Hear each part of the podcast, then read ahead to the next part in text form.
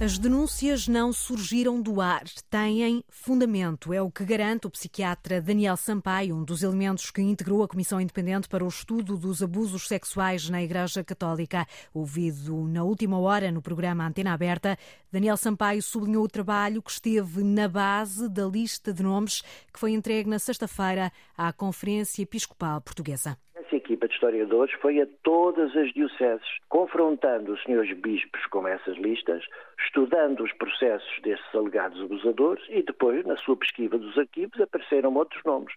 Portanto, a lista final é a soma da lista fornecida pelas vítimas mais aquilo que foi pesquisado nos arquivos pelos historiadores. Portanto, é evidente que é uma lista de nomes, mas não é uma lista de nomes eh, feita de forma infundada. É uma lista que resultou destas duas fontes e que os senhores bispos sabem muito bem quem são essas pessoas, porque foram confrontados com esses nomes nas reuniões com os historiadores. As garantias do psiquiatra Daniel Sampaio, que admite ainda um sentimento de desilusão. Uma profunda decepção e uma profunda surpresa. Decepção porque, em vez de centrar o discurso no apoio às vítimas, eu depois queria falar sobre isso, o, o, discurso não foi centrado nisso, foi centrado numa lista e foi centrado na proteção da, da, da Igreja. Não é isso que é fundamental. Por outro lado, repito, os senhores bispos sabem muito bem como é que devem atuar. Eu não estou a condenar ninguém, nem estou a dizer que as pessoas devem ser condenadas. O que eu estou a dizer é que há suficientes dados em cada diocese para se iniciar agora um processo de estudo sobre os alegados abusadores, que terão todo o direito, como é óbvio, a defender-se Agora, não se pode é ficar parado dizendo que é uma lista de nomes, então não vamos fazer nada. Isso é que a mim é profundamente decepcionante. Do lado da Igreja mantém-se a ideia que tinha já sido deixada na conferência de imprensa de sexta-feira em Fátima.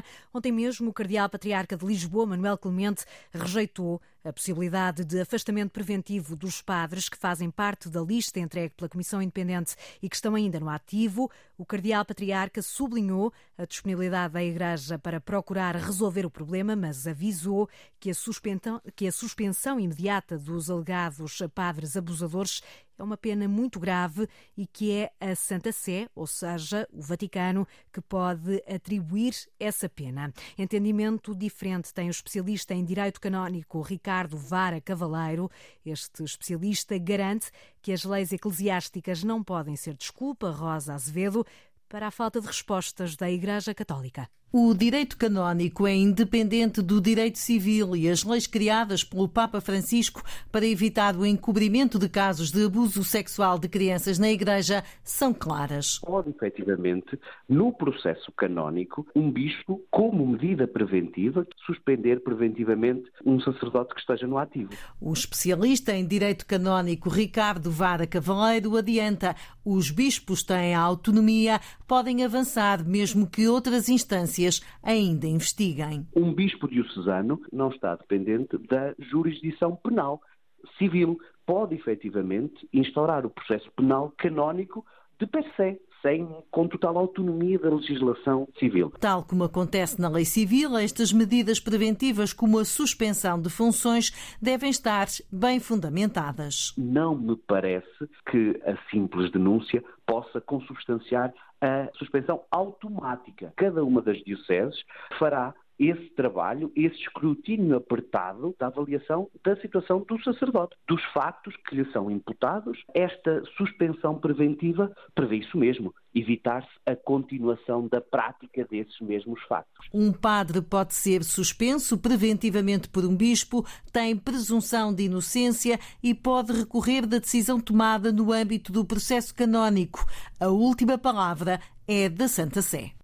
É essa suspensão preventiva que a porta-voz eh, da Associação Portuguesa de Apoio à Vítima defende, ouvida na antena aberta desta manhã.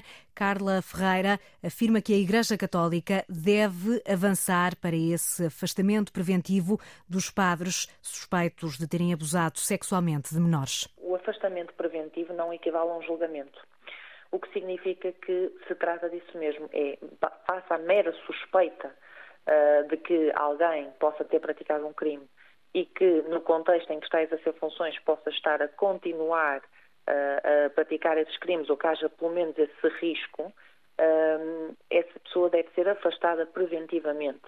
numa perspectiva de, primeiro, evitar aqui novas situações de violência, mas também aqui para poder haver o tal esclarecimento com todas as cautelas, com todo o direito ao contraditório de que fala o Sr. Cardeal Patriarca, um, nessa, nessa dimensão. Ou seja, nós não estamos a suspender uma pessoa, não estamos a julgá-la.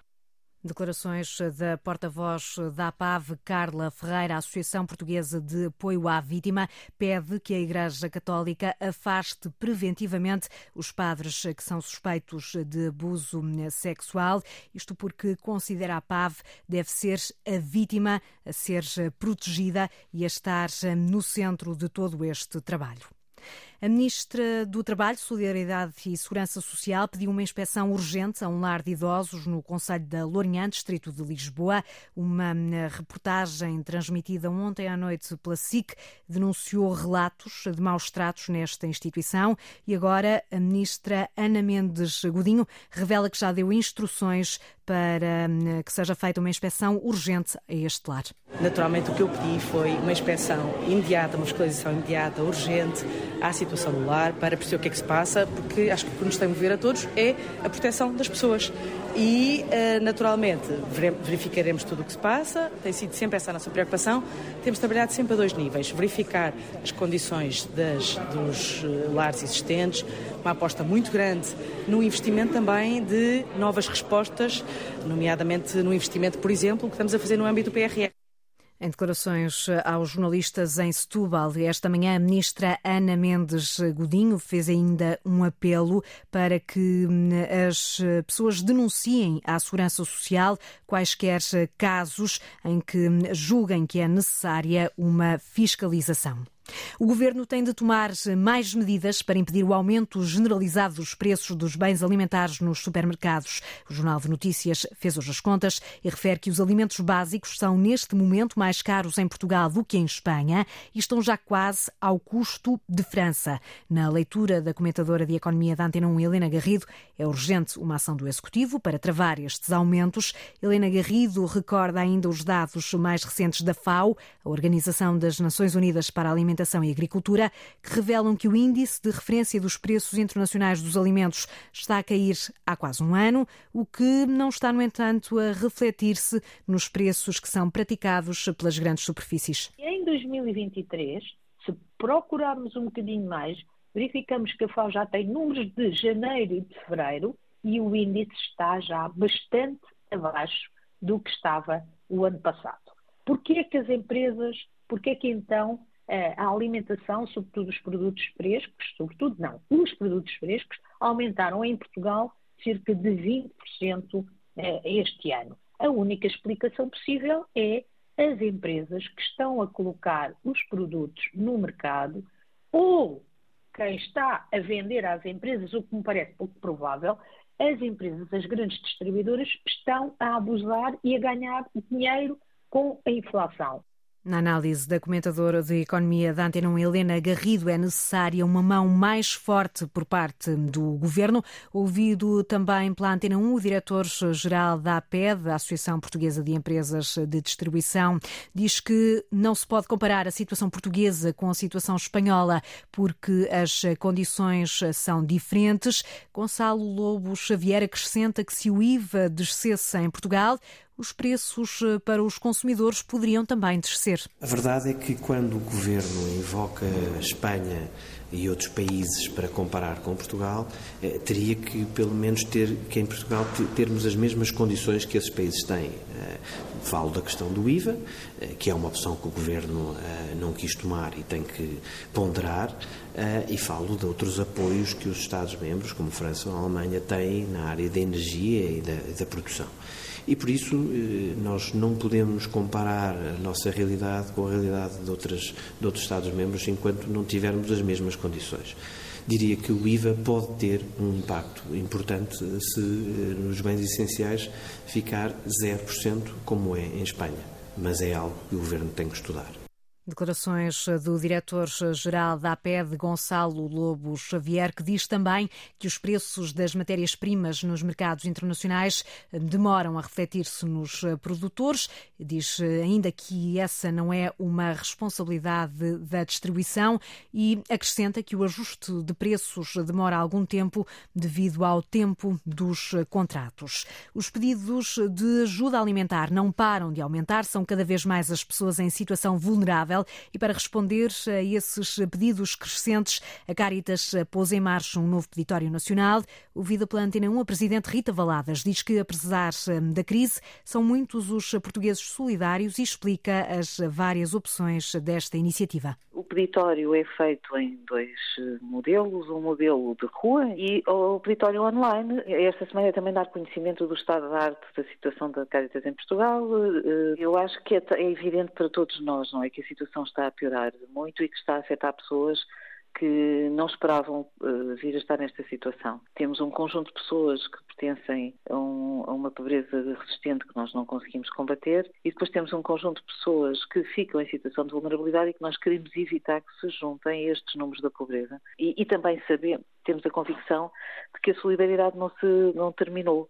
É, é, uma, é, uma, é muito interessante ver como, como os portugueses se convocam eh, quando percebem e alinham com uma situação de grande vulnerabilidade. A partir de hoje e até ao próximo domingo decorre a Semana Nacional Caritas sob o tema O Amor que Transforma, onde se inclui este peditório nacional. Foi a primeira de três noites de protesto. Professores, assistentes operacionais e pais acamparam durante toda a madrugada em frente à escola EB23 Dr. António Costa Contreiras, em Armação de Pera, no Algarve. Um acampamento, Mário Antunes, para defender melhores condições de trabalho, não só para os profissionais de educação, mas para toda a escola pública. A primeira noite de vigília foi passada à chuva. O abrigo foram cerca de duas dezenas de tendas montadas à porta da escola.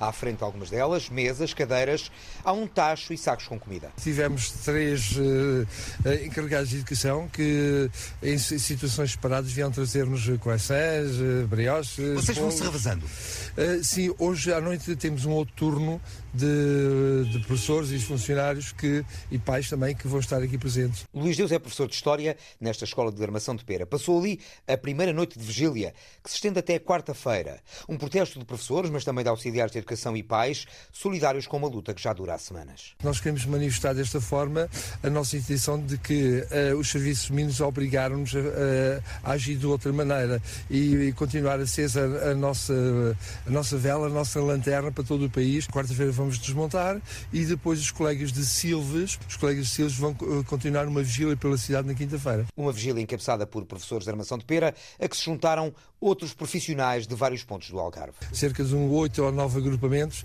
desde Lagos a Lei e Faro, uh, e contamos com a presença deles e de mais pessoas uh, que venham juntar-se a nós, à nossa causa, e os pais, sobretudo. O professor de História interrompeu a vigília para dar cumprimento aos serviços mínimos, promete voltar logo à noite para a segunda noite, acampado à porta da Escola EB23 de Armação de Pera.